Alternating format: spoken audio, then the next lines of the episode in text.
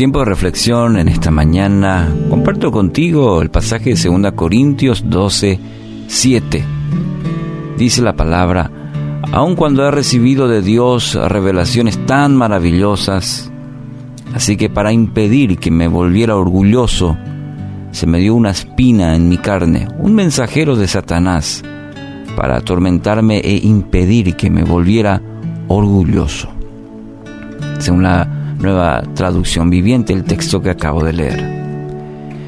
Y estas declaraciones del apóstol Pablo pudieran parecer muy fuertes, pero el orgullo es un mal que necesita ser enfrentado de forma radical en nuestras vidas.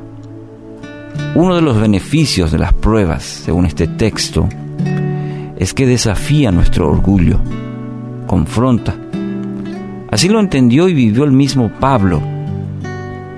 Había tenido experiencias maravillosas en su ministerio, quizás podríamos decir hoy éxito ministerial en su vida, pero reconocía a través de, de la palabra y este texto de hoy, él estaba reconociendo que ese aguijón en la carne, como dice la reina Valera, ese, ese aguijón en la carne, que según algunos comentaristas podría haber sido una cuestión de salud,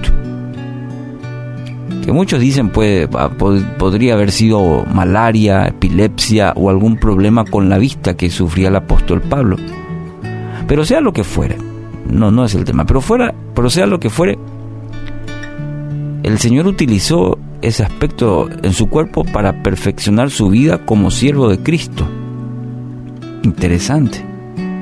Y cómo Pablo lo enfrenta. Cómo Pablo afirma eso que estaba sufriendo.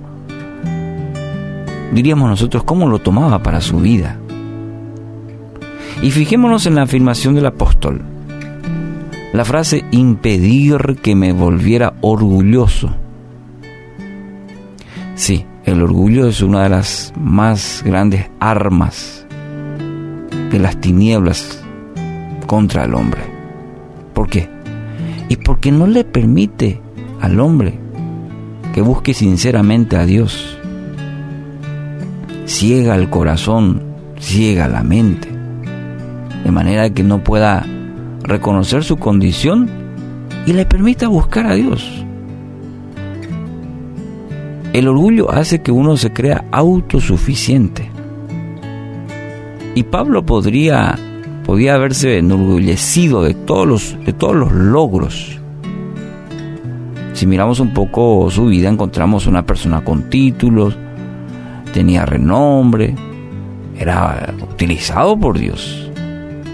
Sí, si lo miramos en, el contexto de hoy, es, tenía éxito ministerial, hombre muy conocido. Y reconoció, no obstante, sus limitaciones. Qué, interesante actitud. Aceptó que Dios estaba tratando esa área en su vida. Y ese es el primer y gran paso que debemos tomar para vencer el orgullo. Pablo dice que, bueno, que toda esta situación no genera en mí que me, me vuelvo orgulloso. Entonces acepto esta situación en mi vida, dice, eh, parafraseando un poco.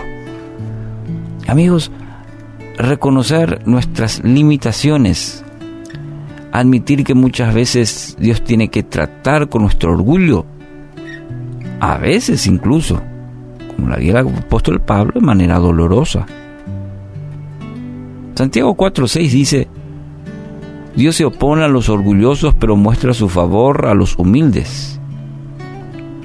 El orgullo impide que alcancemos todo lo que el Padre quiere y tiene para nuestras vidas. El orgullo impide que acepte a Cristo como Salvador personal.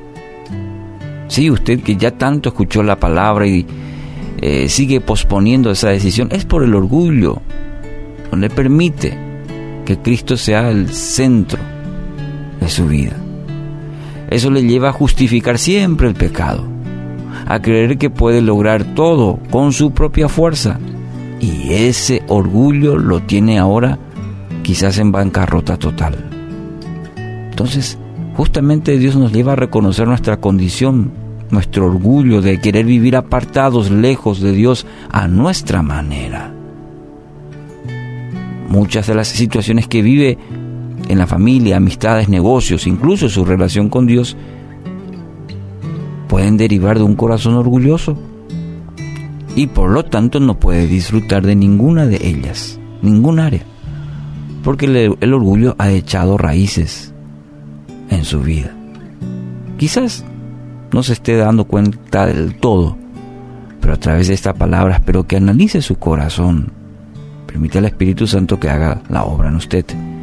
Spurgeon dijo, Dios no nos llenará hasta que seamos vaciados del yo, el yoísmo, como se dice. Así que hoy no deje pasar la oportunidad de ponerse a cuentas con Dios. Y un primer paso, querido amigo o amiga, es reconocer que necesitamos de Él.